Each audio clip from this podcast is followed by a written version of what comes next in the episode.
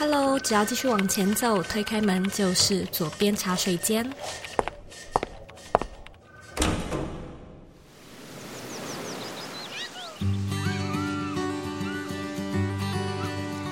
你现在在收听的是《左边茶水间》第一百七十六集。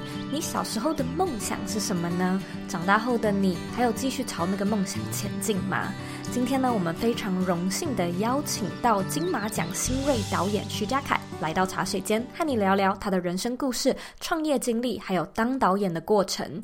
嘉凯呢是一位台湾的新锐导演，除了曾经和赖雅妍、曾志伟、余文乐等知名艺人合作，更曾经入围第五十六届的金马奖最佳新导演和其他各式大大小小的奖项。除此之外呢，他自己也是新创媒体公司 Selfpick 的创办人，同时呢还开设酒吧，自创区块链加密货币，并且主持世代登出的 Podcast 节目。听到这边，你应该会觉得这位导演的资历很惊人吧？怎么可以涉略这么广，而且同时还开公司、拍电影、做这么多事情呢？嘉凯说，一切都从李安的那部《卧虎藏龙》说起。我们今天的节目特别适合给热爱电影产业和喜欢听故事的你。那在节目中呢，你可以听听看一个人是如何一步一步的谱出他自己的交响乐，他是怎么样平衡生活中的众多角色，以及导演这个职业究竟在做些什么。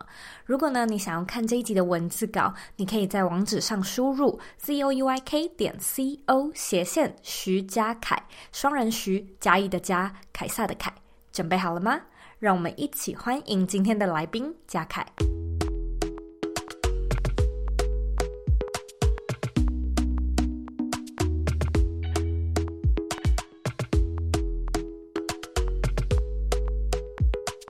问你自己的话，你会为嘉凯下哪三个关键字是你人生的注脚呢？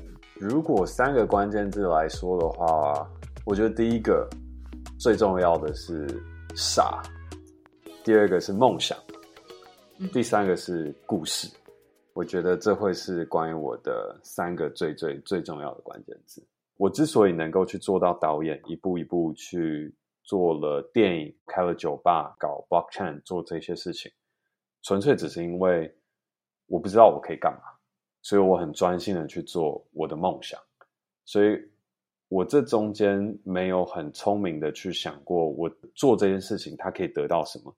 或是我要用什么样的方法去做？我只是很单纯的一步一步一步的去做我想要做的事情。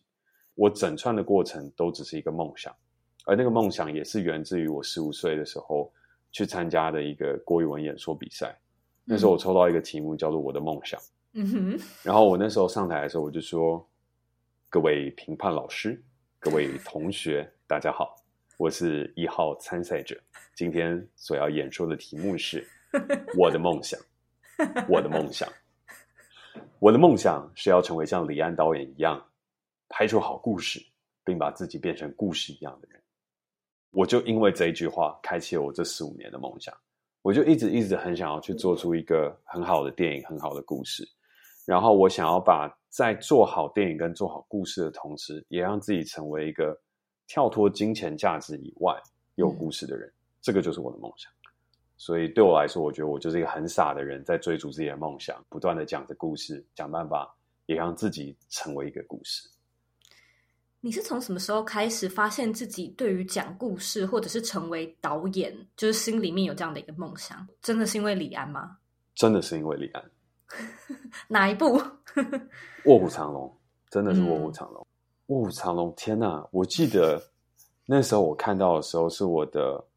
英语补习班的老师放给我看，我的英语补习班老师叫 Evan，他每一个月到两个月就会放给我们看电影，嗯，当然以前都是放英语系的电影嘛，后来他就放了《卧虎藏龙》，因为他说：“天哪，这个你一定要看，嗯，那跟英语无关，而是你一定要看这个电影。”看的时候我就说：“天哪，这就是我脑海当中想象的武侠。”我小时候因为就是很自卑，所以我就一直一直在看武侠小说，我从。金庸看到了古龙，小学二年级字都没有认全的时候，我就已经在看金庸武侠小说了。看到了三年级的时候，我妈会敲厕所的门，就说：“哎、欸，你不要在里面蹲太久。”我在里面大概会蹲个一个小时，然后就在看小说。中间看到的武侠电影都是周星驰啊，还有很多很酷的特效的那种电影，但是它跟我心中的武侠就不太一样。直到了卧虎藏龙，嗯、看到周润发站在树梢上、竹梢上的那一刻，他讲的侠到底是什么的时候，我就觉得哇，天哪，太帅了！这是我心中的武侠，就爱上了电影这个事情。后来再看到李安导演站上了奥斯卡金像奖，他代表的不是他拍出一个好电影而已，他代表的事情是全球的华人是有机会站在一个白人的舞台上，告诉大家我们可以突破天花板。借由电影这件事情，告诉了所有人，我们可以突破这个天花板，站上了世界的舞台。我们不输给任何人，而且我们都有机会。嗯，而且我今天靠的是一个华语电影，它不是英语发音，不是法语发音，不是德语发音，是华语发音。我真的觉得那是一个很伟大的故事。它不是一个导演而已，它代表的事情是梦想，是希望。我觉得它启迪了很多电影人前仆后继投入这个梦想行业的原因。而我也是其中一个。你有机会见过他本人吗？有。你见过了？对，在金马奖的时候。Oh my god！你应该 可不可以形容一下那时候的场景？那时候是金马入围酒会，所有的入围者都会在那边跟那时候的金马电影主席李安导演一起吃饭，一起与会。我很感谢那时候我们的制片人跟发行团队。就是我其实是一个很避俗的人，就是我遇到任何的明星艺人跟我的偶像，我都不太敢上前跟他拍照，嗯，也不太敢上前跟他讲我很喜欢他们。嗯，所以遇到李安导演的时候，那个时候也是。但是我们的发行团队，让他知道我有多爱李安导演，就把我带去了那边，然后就说：“李安导演，这是你启迪的导演，今天入围了金马奖，他就是因为你踏上了这个路。”我就觉得很感动，因为我不敢把它讲出来。嗯，我们团队的人愿意帮我把这件事情讲出来，让李安导演知道，哦，他今天又启迪了一个年轻人。因为我相信很多人跟他讲过这句话。嗯嗯嗯、那一天就有机会可以跟导演一起喝到了一杯酒，听他跟我说，电影这条路不容易，但是只要你喜欢，就可以继续做下去。那天有没有是你的 best day of your life？我们的 best day 会。更像是你的创作结束和杀青的那一天，嗯，就是嗯嗯嗯嗯，见到李安导演，他当然是人生当中很重要很重要一个事情。可是我觉得电影人都很自私，老实来讲，你不自私，你不可能成为电影人。嗯，你就很自私的喜欢自己的故事，喜欢杀青的那一天，喜欢你拍出来的那一刻，演员在演出的那个神情。嗯哼，嗯，就有点像是嗯《阿飞正传》里面的那句话：这一分钟，我跟你相处的这一分钟。是任何人都无法夺走的这一分钟，就是我在看那个电影的时候，我就相信王家卫导演。任何人在看的时候，你都会觉得，哦天哪，这个 picture 拍出来太美了。嗯，我觉得那是电影人一生在追求的事情。嗯，而我也是，我在拍《圣人大道》，在拍《Mr. Bartender》，在做任何戏的时候，我觉得我人生中每一个 best day 都是你 capture 到了那个人的那一瞬间的光影跟神情。嗯，你会觉得天哪，那一刹那永恒，而你真的把它变成永恒，因为它就变成 picture 了。嗯，是，所以我觉得那是很自私跟浪漫的 best moment。嘿，hey, 我是 Zoe，又到了我们每年年末最重要审视人生的时间了。那在每年年底呢，我的课程 Dream to Go 人生设计思考课都会特别推出一套期间限定的线上课程。那今年呢，我想要来玩一点不一样的，就是呢，我会每一场都做现场的 live 直播教学，不会再像往年一样是重播的形式。而我们今年的课程主题是如何利用心态金字塔和设计思考来规划新的一年。这个主题。是全新的，我们从来都没有在外面分享过的内容哦。那在课程中呢，我会和你分析三层金字塔的原理、三组对照思维的盲区，以及能够立即调整的方式。如果呢，你对这套课程感兴趣，一样麻烦你呢，帮我在网址上输入 c o e y k 点 c o 斜线 d r e a m t o g o a l。我们这套课程呢，会从二零二一的十一月三号上课。到十一月十三号，所以只有十天的时间。那门票呢，会是台币一百九十九元。我们今年每一天呢，都只会有一场由我本人亲自授课的 live 直播教学，时间和场次都非常的有限，所以一定要尽情的把握。很期待可以跟你一起体验设计思维的魅力，我们就 live 直播见喽！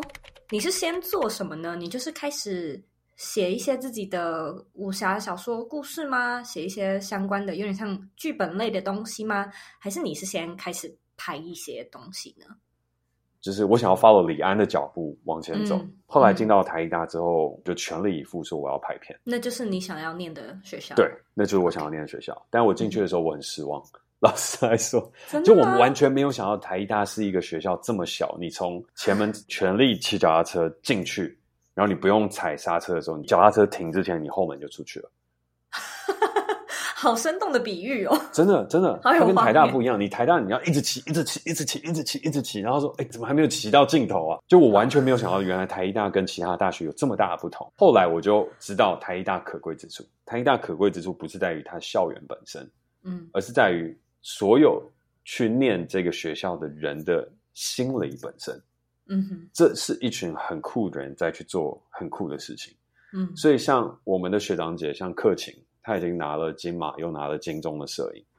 接下来还有好多好多的学长姐，每一个人基本上都不常待在学校，嗯，都是在外面去拍自己想要做的东西。所以我一进去学校的时候，嗯、我过了两三天，我就知道，嗯，学校里面不是我要学东西的状态，而是这群人和这个环境有一个氛围，嗯、它会让你往外走。嗯，大一去参加了那时候微软所办的一个 Imagine Cup，其实也不是。不关乎于拍片，它是一个我觉得类创业竞赛跟 idea 的竞赛。嗯、但那时候就只是因为他会用拍片作为一个成绩，然后我就去比了，也还有入围。到了大二的时候，我就说我不上课了，我就去翘课去拍了一个台大森林学系的纪录片，嗯、就跟一大堆国外的朋友一起爬山。到了后面的时候，就越拍越奇怪，然后越拍越多。走到后面就去接触到了影展，拍了 Urban Nomad，就是城市游牧影展当中得了一个观众票选奖。大家就说：“天哪，你怎么会影展得奖？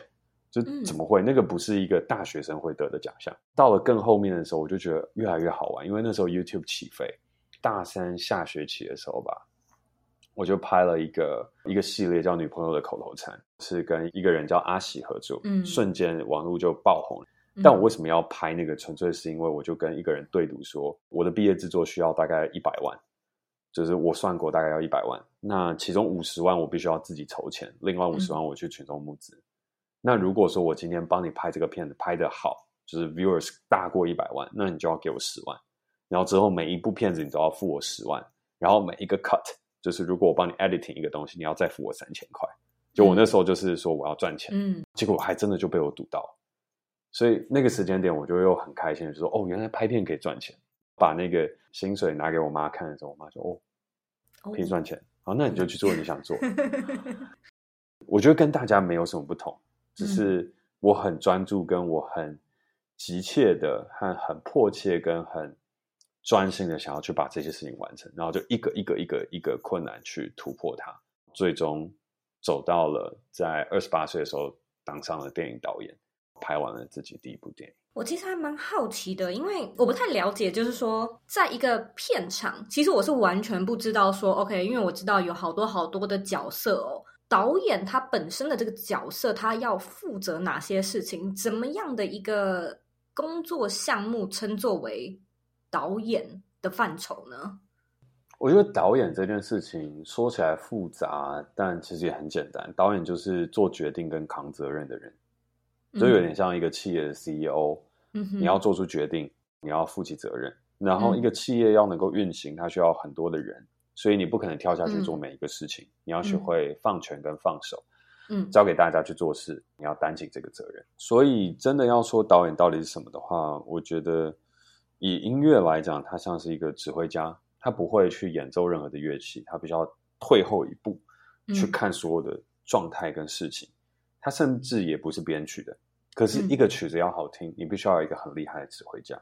嗯，那到了影像的这件事情的时候，他会比指挥家来的有更大跟更崇高的地位的原因，是因为他要指挥的东西已经不只是音乐，音乐的表演、影像的表演，它有节奏，它很多很多东西包罗在内。嗯哼，所以到了电影这个我们所谓第八大艺术的时候，他为什么导演会变成其中最重要的事情？是因为他。负责指挥了七大艺术在第八大艺术当中的总和，可以这样说。嗯、他把音乐、戏剧、建筑、美术所有的东西全部合而为一，嗯、变成了一个 picture，会动的 picture，有声音的 picture，把其他艺术的全部在他的指挥之下呈现给你看。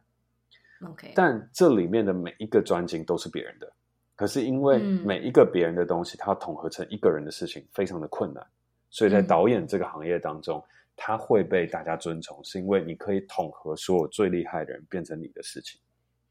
懂，所以它会有点像是，可能那个剧本也不是你写的，但是你读了之后就觉得，哦，我们可以来拍，然后你脑中就会有画面了吗？嗯、就是你会大概知道说，OK，我感觉大概演员可能 casting 是什么样子，我们要怎么样去拍，然后我们要音乐、画面、服装，就是你都会脑中影像出来吗？我相信大部分导演都会有画面浮出来，但每个人浮出来的画面长得不一样。举例来讲，我觉得有一些导演他浮现出来的画面是角色，有一些导演浮现出来的画面是场景。举个例子来说好了，诺兰他常常浮现出来的画面，我觉得跟 character 有很大的关系，就跟王家卫一样。我觉得诺兰跟王家卫他们都是很喜欢 character 的人，他很喜欢角色。嗯，嗯，但有些时候它是场景，像那个什么布达佩斯大饭店。对，布达佩斯大饭店。对，我知道它就是走场景的。Wes Anderson，Wes Anderson，他就是他的 picture 跟他的画面，他的颜色、color 这些所有东西。嗯、像沙丘的导演，嗯，Daniel Villeneuve，他也是一样。他在拍的时候，你会先有那种很强大的画面跟史诗感，因为像沙丘之前，他就拍二零四九《银翼杀手二零四九》，他所有的 picture 跟所有的东西都是有那个史诗感跟状态。嗯，所以有些导演是角色。有些导演是场景，嗯、有些导演是音乐，嗯、就是不同的细节组织而成的。所以我觉得没有任何一个导演他是瞬间就会出来一个 whole picture，、嗯、而是他都是从一个 angle 下去切入。圣人大道是你自己的创作吗？你编的剧吗？嗯，它是我从二零一六年就开始写的剧本，最早 idea 大概一四年的时候就有了。我想问问看你的这个启发，哎，它就是说。有一天，你就打开 notebook，或你就有笔记本，然后你就开始写了这个故事嘛。它的名称最一开始叫入社记，是我对于我出了社会之后的一种感触。嗯，嗯，我觉得加入社会是一场祭奠，结束了之后头也不回的，你就必须要向前走。而那时候在写的时候，我写的东西其实也是关于创业，因为那个本来要拍，但是算了出来之后，拍那个故事大概需要一千多万。拍不出来，所以只好先把其中的几个片段跟几个角色截取变成 Miss Bartender。嗯嗯，然后后来就专心写了 Miss Bartender，写了三季的故事。到了后面呢，Miss Bartender 做了下去之后，写了私事。写私事的时候，其实就有一点入社记的影子，可是我没有发觉，嗯、我没有发觉。嗯、拍完了之后，要写圣人大道之前，我就在写有点类似私事的续集吧。它一开始其实叫自成世界，嗯、是私事。冒号自成世界是我之前一个影集的后续，然后那时候这个故事写的还不是 blockchain，写的事情是最一开始本来是 AI，嗯哼，AI 的东西，因为我觉得 AI 会改变世界，可是我后来发现 AI 已经被拍烂了。后来第二个我想要让这个创业家去面对的题材是教育，有点类似像台湾现在有一个新创平台叫好好，嗯哼，它可以透过教育翻转这个世界。可是我后来发现这个东西好像也不太对，因为、嗯你开一个教育平台，好像没有办法翻转世界，因为它太良善，它没有世界恶的一面，嗯、所以我要找一个介于良善跟丑恶之间的东西。那时候我哥从美国回来，他就跟我说：“哎，第一，你知道美国最近在疯一个东西叫 Bitcoin？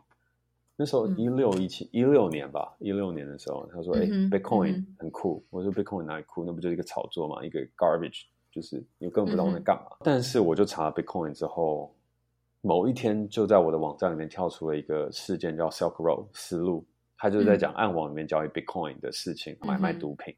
在我记得二零二零年还二零一九年的时候，有一个影集叫《全欧最酷摇头》，他就在讲丝路的故事。但那时候我就觉得超酷，天哪！原来 Bitcoin 背后代表的思想是自由、去中心化。嗯、对，它完全切合了我对于金钱的反动，所以我就决定说，好，我要写一个关于 Blockchain 的故事。嗯哼。所以在二零一七年的时候，我就正式把思事后续的剧本变成一个 blockchain 创业家要改变世界的故事，然后就一直写，一直改，一直写，一直改，一直写，一直改。中间合作的编剧四四五个编剧，改了大概四五十版的剧本。那是我们监制如芬姐很认真跟我讲了一句话，就是嘉凯，你不要再急了，你写的完我都看不完。但是你这一部戏是你入围金马奖，就是最佳新导演的第一部电影，哎，你有预料到这件事情吗？嗯，没有，真的没有。金马奖就是说你把你的电影拿去参赛参奖是吗？去报名，你可不可以聊聊看那时候的心情啊？我那时候有心中有在想，金马奖有机会入围的奖项是什么？应该是我们的女主角赖雅妍。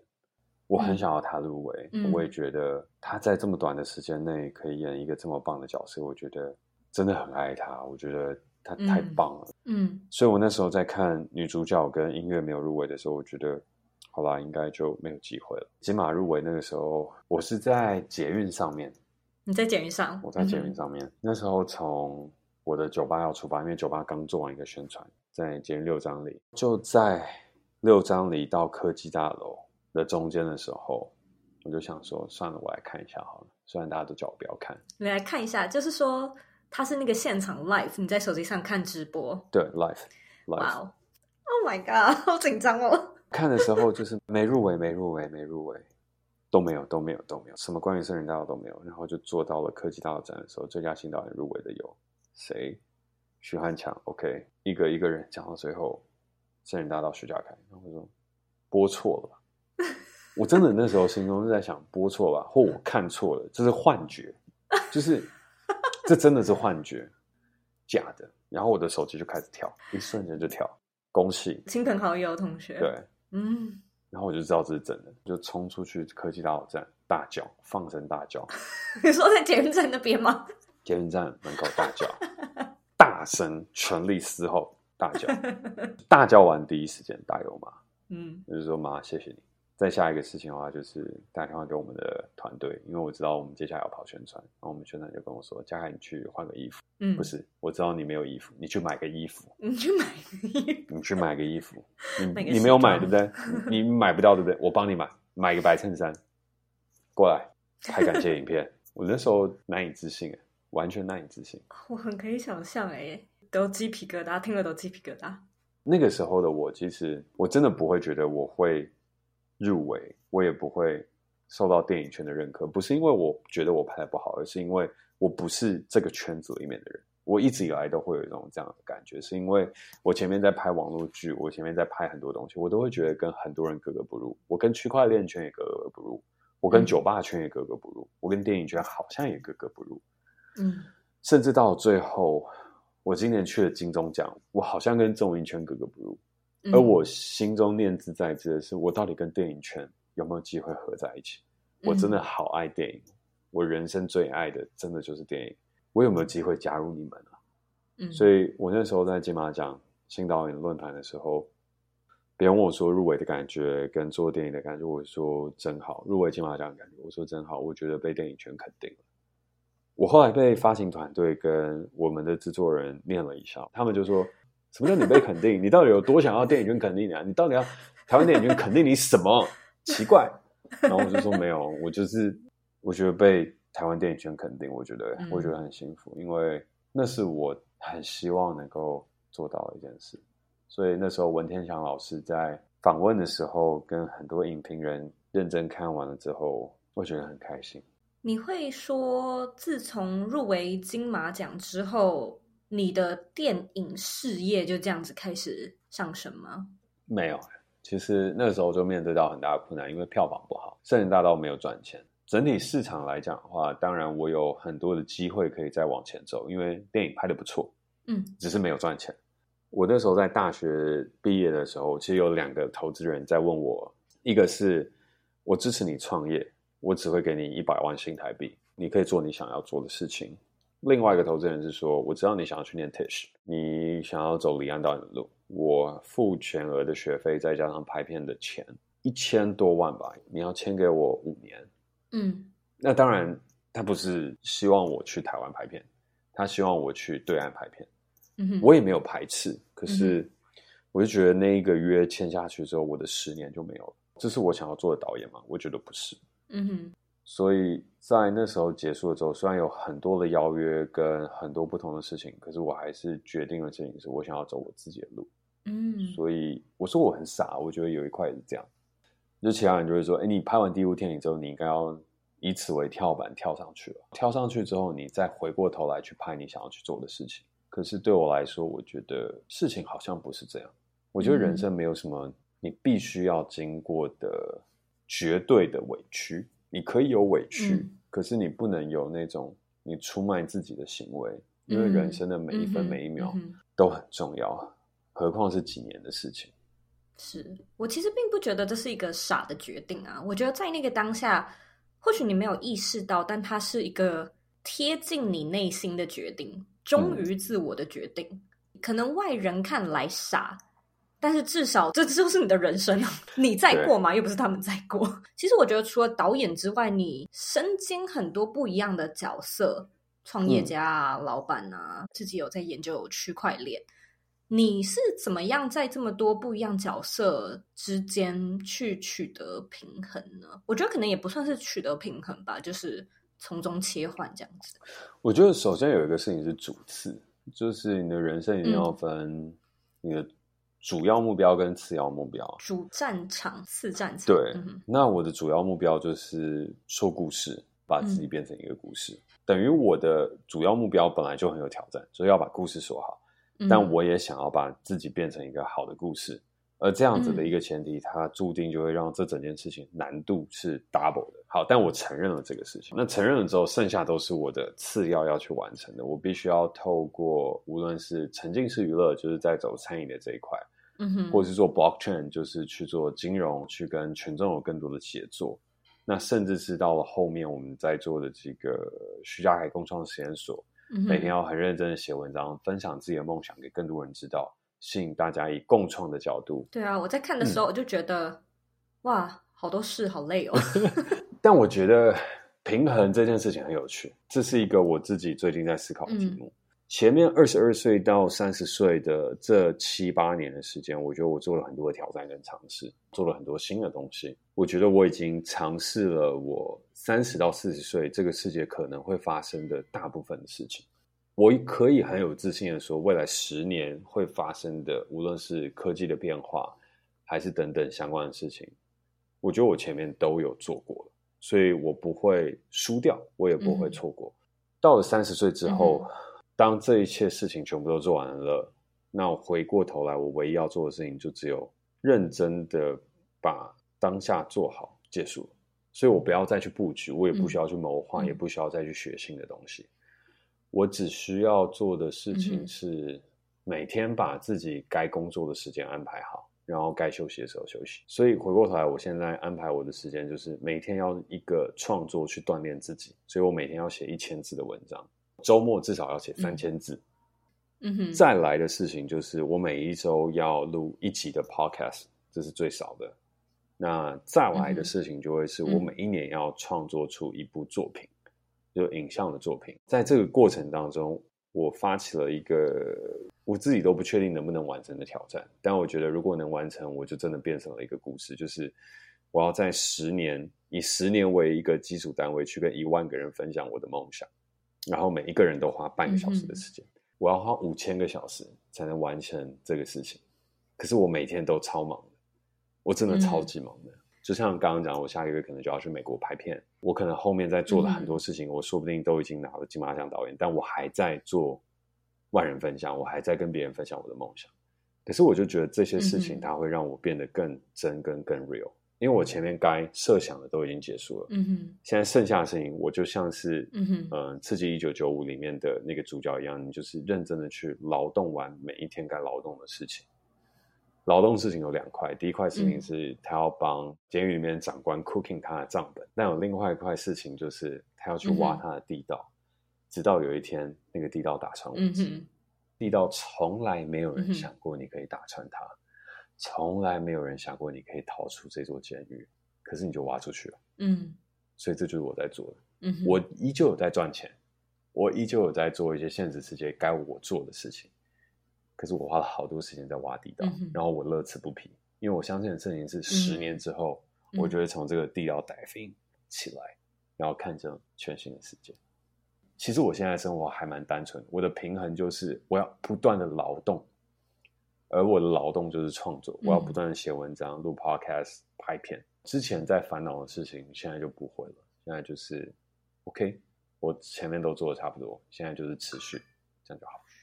你觉得自己有没有一个最特别，或者是带领你走向成功的特质呢？也不一定要是特质，可能就是你的某一个信念、思维或心态。讲起来有一点惭愧，但这是最真实的想法。比较。就是如果真的要说的话，真的是这样。讲出这句话的时候，嗯、如果其他人在听我们 podcast，他可能会说：“天啊，嘉凯，你在你的 podcast 跟你的作品里面就一直在不要比较，然后你又在比较，这什么到底什么意思？”你是觉得比较它不断的支撑你有这个动力去前进吗？不是支撑我有动力去前进，而是支撑我不要放弃。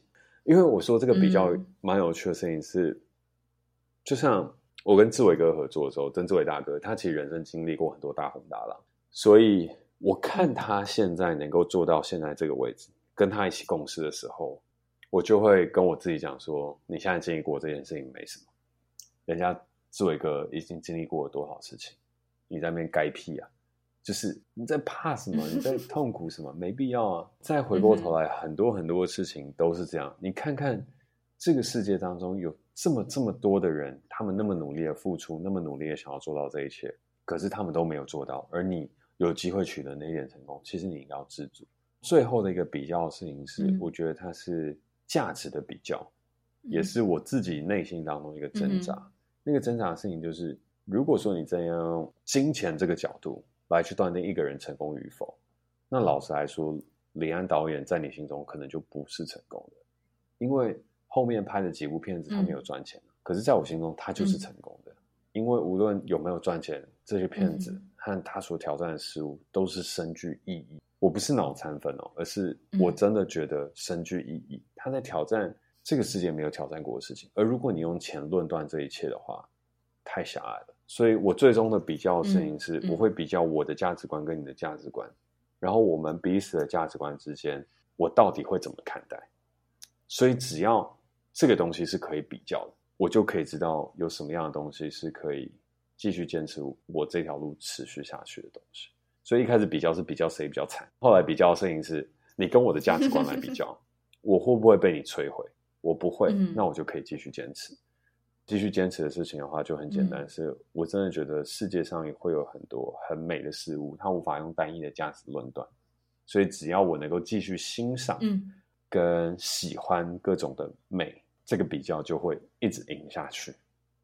其实我自己也是一个不能到说超级无敌电影迷，但是我我的确是享受看电影的。那我享受看电影跟看书的其中一个最重要的原因，是因为我觉得它能够让你知道世界上有很多活着的方式，以及我们其实有很多观看的方式、观看的角度。这样的一些刺激，就是它 enrich、嗯。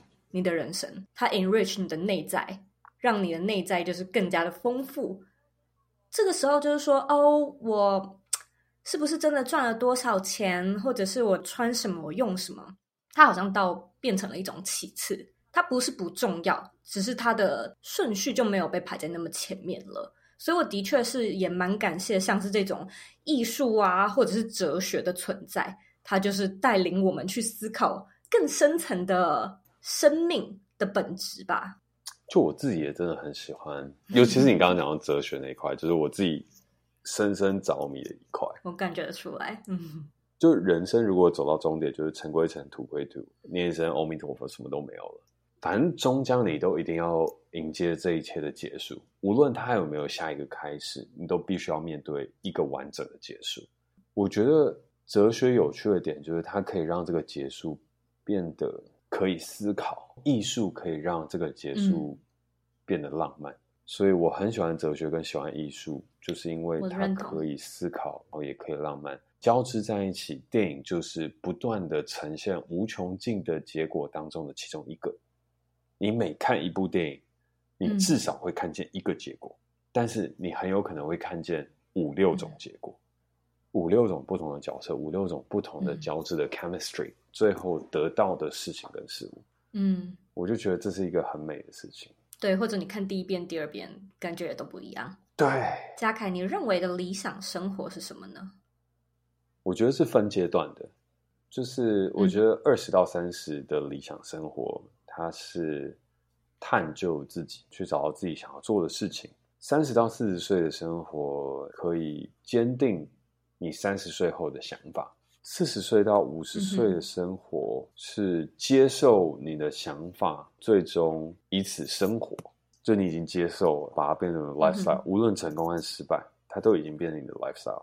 五十岁到六十岁，我觉得就是慢慢休息了。你会有你的态度跟你的 lifestyle，然后你已经慢慢不需要那么累的去生活，因为你可能四十岁到五十岁，你还是有很多得拼命的。五十到六十的时候，你可以抽一点的去过你的生活，嗯、过一点你的工作，过一点你的梦想，嗯、过一点你的理想。到六十至 maybe 八十岁或者是九十岁，我觉得就是 纯然的享受。那个纯然的享受，不是说你不工作，嗯、不是，而是你就是不会去做你不开心的事情。嗯、所以，如果最终我的理想生活就是我不要再去做那些让我不开心的事情，但并不代表那些让我开心的事情就很。轻松跟简单，我我甚至会想，我六十岁的时候，我可能都已经退休了，可是我还是可能每一年会有三四个月的时间，就很认真、全力以赴在拍片，一天可能还会工作十二个小时到十六个小时，嗯、只要我的体力负荷得来，我就会想要去做。可是那是我享受的事情，可这还是会很累。嗯、那如果八十岁了到九十岁，嗯、像那个克林斯威的，他到九十几岁还在拍电影，天哪，太帅了吧！那继续拍下去啊？嗯，为什么不？所以我就想要变成像他们那样的人。嗯嗯、可是你绝对不会说他是很痛苦的，很心不甘情不愿的，对就说老子不想拍了，脸上这么多皱纹，我还要排在荧幕上面。我以前是潮人啊！天呐，不会，他一定是很帅的，就觉得 哇，这时候的我能够继续拍片，很幸福。那就是我的理想生活。我今天跟你聊得非常的开心，也祝福你，就是接下来的电影之路，还有创业之路一切顺利。谢谢。希望回台湾也可以见到你。好啊，期待。那之后如果回来台湾的话，再随时跟我说一声。没问题，谢谢你，今天辛苦了。谢谢，你也辛苦了。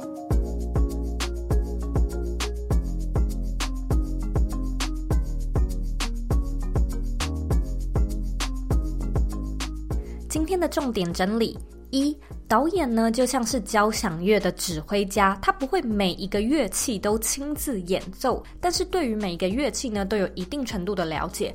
最重要的是呢，他在管理整体的和谐感。因此，导演要负责的事情就是将各行各业的专业集结，还有统合在一起，并且站在一个可以看见全体的位置来指挥这个巨大的团队。嘉凯说，每一位导演在看到剧本的时候，脑中都会出现不一样的东西。有一些导演呢，喜欢从角色切入；有一些则比较喜欢着重在场景或者是音乐。而每位导演都可能因为切入的角度不不，同产生不一样的风格，导出别出一格的电影。二，嘉凯说到，他认为人生并没有什么必经的委屈，人生会有挑战、有困难，但是这并不代表你所有的梦想和成就都得有所牺牲才可以有所得。这或许呢，只是社会灌输给我们的一种主流情操。你不一定要过得很辛苦才值得追梦。我们人生的每一分每一秒都很重要。那在面对人生重大决定时，一定要记得倾听自己的内心，选择一个不会背叛自己的决定。三，如果生活中有多个角色需要平衡协调，嘉凯建议你呢去细分哪一些是你的主要目标，哪一些则是你的次要目标。主要目标会像是你花比较多时间来做，以及比较优先做的生活主场景。那次要目标呢，则是安排次要时间来执行的事情。其实这就有点像是你的主业或者是副业之分，两者都很重要，但是两者之间可能会有多寡，还有轻重缓急的差别。假设呢，你想要做的事情非常非常的多，你也可以思考一下，要把主力集中在哪，然后要如何把剩下的资源投资给次要的项目。才可以确保自己不要 burn out，持续朝你想要的方向前进。非常感谢你今天的收听。其实呢，我今天还蛮开心，可以实际听到贾凯入围金马奖的得奖经历，因为他的确不是每一个人都会有机会体验到的感觉或者是经验嘛。所以听其他人说故事，就如同看电影一样，让我们有机会身历其境，参与其中。那我个人其实还蛮认同嘉凯说，人生没有什么必经的委屈的这个想法，因为我时常会觉得社会好像不断的在灌输我们“天下没有白吃的午餐”的这个观点，好像你没有挫折，没有失败，你的成功故事就不够耸动，不够吸引人。可是我又一直觉得说，为什么这个观念听起来好像有什么漏？漏洞的地方，我们在看一帆风顺，还有在看经历过大风大浪的人生时，都会很直觉性的认为说，好像经历过大风大浪的船长比较厉害，比较值得被赞扬。容易的人生让人家觉得，嗯，不够精彩，没有火花。可是想来想去，我心里要觉得说，诶，这或许真的是某种社会价值观和仇富的圈套。它可能呢，也会让很多人认为说，我一定要曾经很辛苦，人生一定要有所牺牲，才能够生出够励志、够动人的故事。或许这就是我们喜欢看 drama 的原因吧，就是有戏剧性才有张力，有张力呢才有情绪的涟漪。可是现实生活中一定要吗？一定要是这样吗？嗯，我觉得这是我听完这一集节目之后的自言自语。那也欢迎你和我分享你的观点跟想法喽。现在呢，我要来阅读我们今天的听众留言。今天的听众 ID 是 Jin Shu，他在二零二零的五月三十号留说，真的很喜欢 Zoe 的 Podcast，目前让我最能轻松听且想要听的频道，总是会在通勤的时候打开来收听，帮助自己进入思考的状态。有时虽然没有特别在听内容，但是能够帮助我进入情境，并开始去想要做的事情是什么，所以对我来说也很适合当做收心时的工具。不过不只是这样而已，其实大多时候收听 Zoe 的节目都能够带给我很多想法和 idea，并且从讲话的感觉和内容都可以感受出很在乎听众的感受。所以除了听起来很舒服、没有压力，内容也非常的实用，帮助我抽丝剥茧，慢慢的吸收自己所在的阶段，然后开始着手。谢谢 Zoe，谢谢你持续的创作，让我可以随着你的步伐与你一同前进。哦，非常谢谢你的留言，你的留言让我非常的感动，也谢谢你愿意花时间跟我说你的想法。那如果说呢，你听完这一集的节目，认为我们今天的节目也有带给你一些收获的话呢，我也希望你可以帮我到 iTunes Store 上面打星评分，还有留言。在留言的时候呢，如果你可以告诉我你现在正在收听哪一集，对我来说的帮助会非常非常的大。那也别忘了帮我按下订阅键，然后呢，把这个节目分享给身身边你认为会有需要的朋友，或者你认为很重要的人，我们现在呢在脸书上面有一个私密的社团，你可以在脸书上搜寻“理想生活设计”，就可以找到我们，并且加入这个社团。我们在社团里面呢讨论有关远距工作、自我成长，还有个人品牌经营相关的议题。如果说你对这些议题感兴趣的话，也欢迎你加入这个大家庭。假设呢，你还有任何问题或者是其他的想法，也欢迎你回到我的网站，或者呢到 Instagram 上面找我。我的网站网址和 IG 的账号一样是 zoeyk 点 co。你可以截图这一集的节目，然后分享到你的 IG Story 上面，tag 我，让我知道你有在收听，让我知道你的想法。最后的最后呢，我知道你是非常忙碌的，我也知道呢，你可以选择去做很多很多其他的事情。但是呢，你却选择来收听这一集的节目，我真的真的非常的感谢你。现在呢，我也想要花一点时间跟你说，你是你人生的负责人，你有权利也有能力去过你真正热爱的人生。我们下次见喽。